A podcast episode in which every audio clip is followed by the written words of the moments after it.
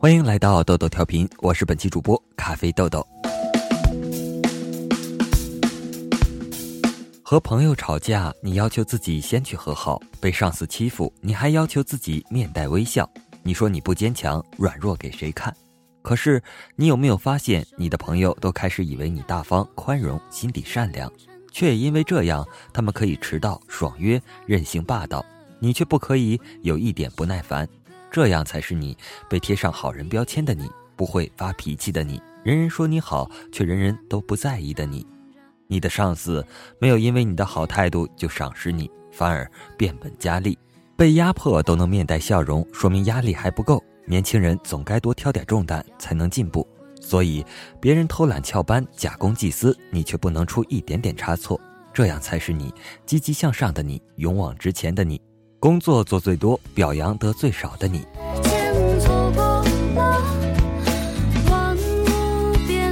习惯了这样的你，在爱情上也是如此，全心全意的爱上一个人，只知道掏心掏肺的对他好。下雨了，不需要他来接送；生气了，不需要他来哄。什么困难，什么挫折，什么小小难过，你都可以自己一个人扛。你以为这样的你聪明睿智、独立优雅，不成想最后男人移情别恋，对你弃若平履。他说：“永远不发脾气的女人，就像白开水解渴，却无味。”你那么坚强，他在不在都一样。即使是这样，你也不肯垮掉。你不向任何人诉苦，不大哭大闹，甚至不开口挽留。你潇洒的转身，华丽的走掉，直到一个人时，才允许自己有些许的放松。可就算是一个人，你也鼓励自己，未来可以更好。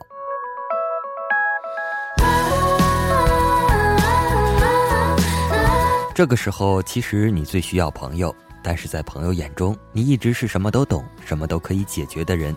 你还没来得及说说自己受到的伤和痛，就先去为别人失恋、暗恋、错恋出主意、想办法。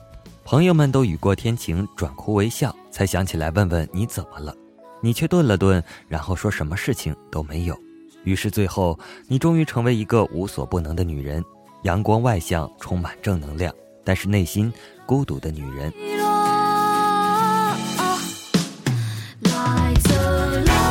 只是一部电影，你看了为什么沉默？最边上那对情侣靠在一起，女人在流泪，男人忙着递上纸巾，多和谐的画面。第三排那两个女孩一起哭一起笑，青春多好。你看看自己周围空着的座位，发现自己像一座孤岛。你试着挤挤眼泪，却发现哭也是一种习惯，因为太久不哭，想哭的时候竟然哭不出来。你是那场电影里唯一看上去无动于衷的人，或许你心里也有小小的悲哀，只是没有人看得出来。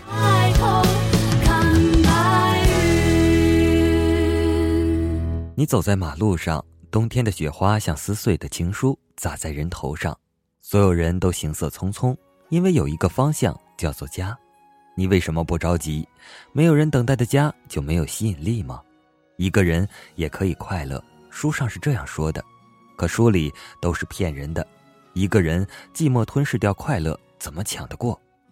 你在地铁上被人挤、被人推、被人揩油吃豆腐，你躲你闪，怒目而视，惹了一肚子气却无处发泄。你独自走夜路，一个人吃方便面，你舍不得杀死一只蚂蚁，因为它是你唯一的伙伴。你和你自己打赌，和自己比赛，和自己商量讨论，甚至吵架。你对着远处大声喊：“什么都打不倒我。”然后在心里偷偷想：如果这时候有个人肯发现你的逞强，愿意借你个肩膀，是不是就此承认自己的懦弱？可你还没有，你只是蒙上被子大睡一觉，然后第二天又斗志昂扬地出现在人前。这样的日子一天天地重复着。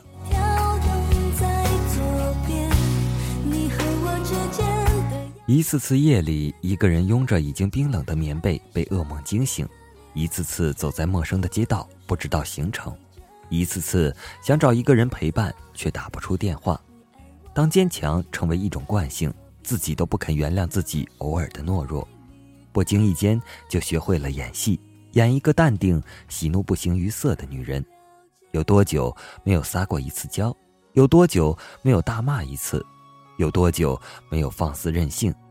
在这样的节制里，一天天老去，其实大可不必。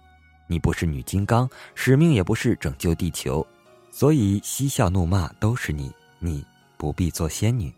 你有权利难过、不安和哭泣，你可以示弱、痛苦和无助。打不倒的是不倒翁，而你是女人，坚强不是刚硬，而是柔韧。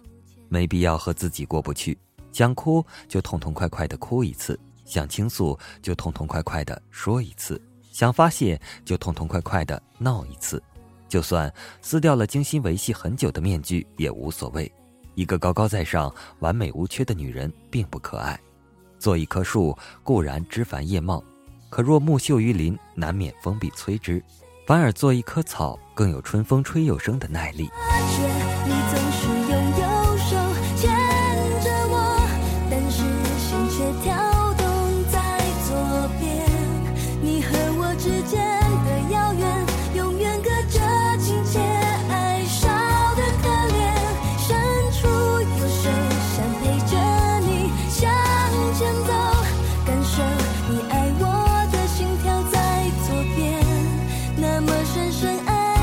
说起来，豆豆同学，我每次做节目，如果时间不够的话，往往前文后文相互矛盾是经常遇见的事情。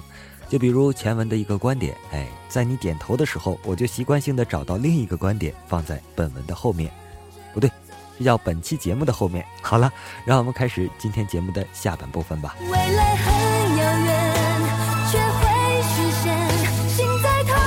电视选秀节目中，一个十四岁的男孩在表演杂技。这应该是我看过的所有杂技中最简单、最原始也最土的一种表演了。没有演出服，没有专业道具，甚至连开场白都没有。一条破旧的木凳和一朵褪色的绢花往台上一放，就开始表演。这个小男孩的绝活是站在木凳上往后下腰，然后再用嘴将地面上的绢花叼起来。当他完成这个动作，稳稳地站立在木凳时，立刻赢得了全场雷鸣般的掌声和阵阵喝彩声。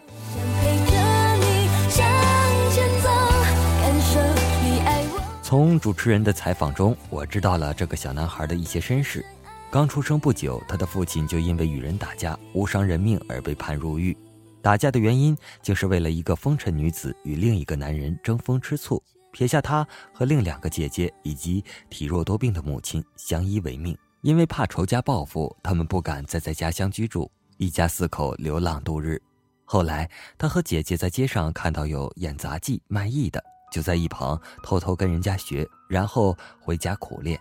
他说：“学会了这个本事，就可以养活我们全家了。”当主持人问他为什么要参加这个节目，你最大的梦想是什么时，小男孩哭了。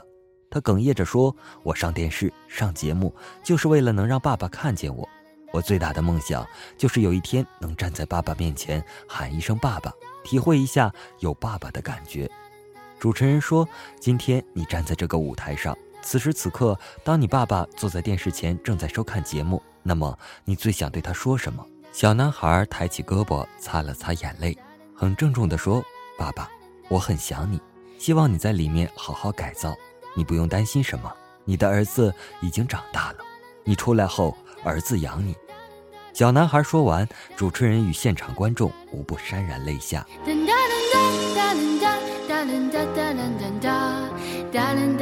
我身边的同事杨姐，儿子三岁时，老公领着她的闺蜜私奔了。老公的无情背叛，好姐妹的横刀夺爱，曾让她一度对生活失去信心。她整天蓬头垢面，精神几近崩溃。可是当有一天听到儿子在睡梦中哭着喊爸爸时，她一下子清醒了，心想：我这是怎么了？这样下去，儿子不也跟着遭殃吗？他是无辜的呀。于是她将家里重新布置了一番。挽起披散的长发，以崭新的姿态出现在儿子面前。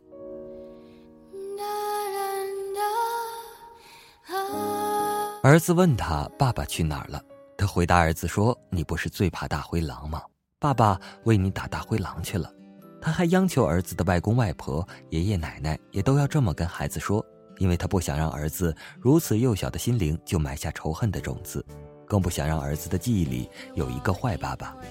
大灰狼一打就是好几年，这期间前夫音信全无，随着儿子渐渐长大，每到过年或者儿子生日的那天，他都会提前买好玩具，然后花钱雇一个陌生人，假装快递员送到家里，当着儿子的面打开，告诉儿子这些都是爸爸给他送的礼物。也有人劝他，你这样做只是自欺欺人，更何况你也管不住别人的嘴巴呀。他回答说：“别人怎么说我不管，我只需要管住自己的嘴就行了。我知道一个母亲的话在孩子心里的分量到底有多重。”我们还要走很长的时间。眼下他的儿子已是大二的学生，不但品学兼优，而且很阳光、爱笑、爱唱。那些多数单身家庭孩子身上常有的特质，在他身上很少看得到。当然，事情的真相他也早已经告诉了儿子，只不过告诉的方式需要一点智慧。他说，他还是要感谢前夫，感谢他是在儿子尚无记忆的时候离开了他们，否则还真不好对儿子说。其实，只要你心中无恨，自然就不会口出恶语。他对前夫的态度，直接影响儿子对他爸爸的态度。无论怎么说。他毕竟是与儿子有血缘之亲的父亲，而且在背叛之前，他对他曾经很好，这就足够了。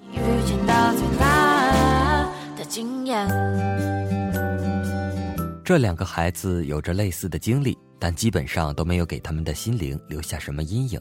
对这两个男孩，我们最直观的印象应该就是两个字：懂事。当然，人之初性本善，我们丝毫不排除他们具有天生懂事的本性。但是，除了这种本性，在他们的成长过程中，还有一种潜移默化的力量，绝对不可小觑，那就是他们的母亲。这两个女人应该都没有太高的学历，想必对如何培养孩子成才也没有太专业的研究。他们只是在突遇家庭变故后，死死认准了一条：无论如何，不能让孩子记恨他们的亲生父亲，因为这个世界上没有什么比痛恨亲人更残酷的事了。而这样的引领，对两个孩子的成长来说，无疑是最美的教育。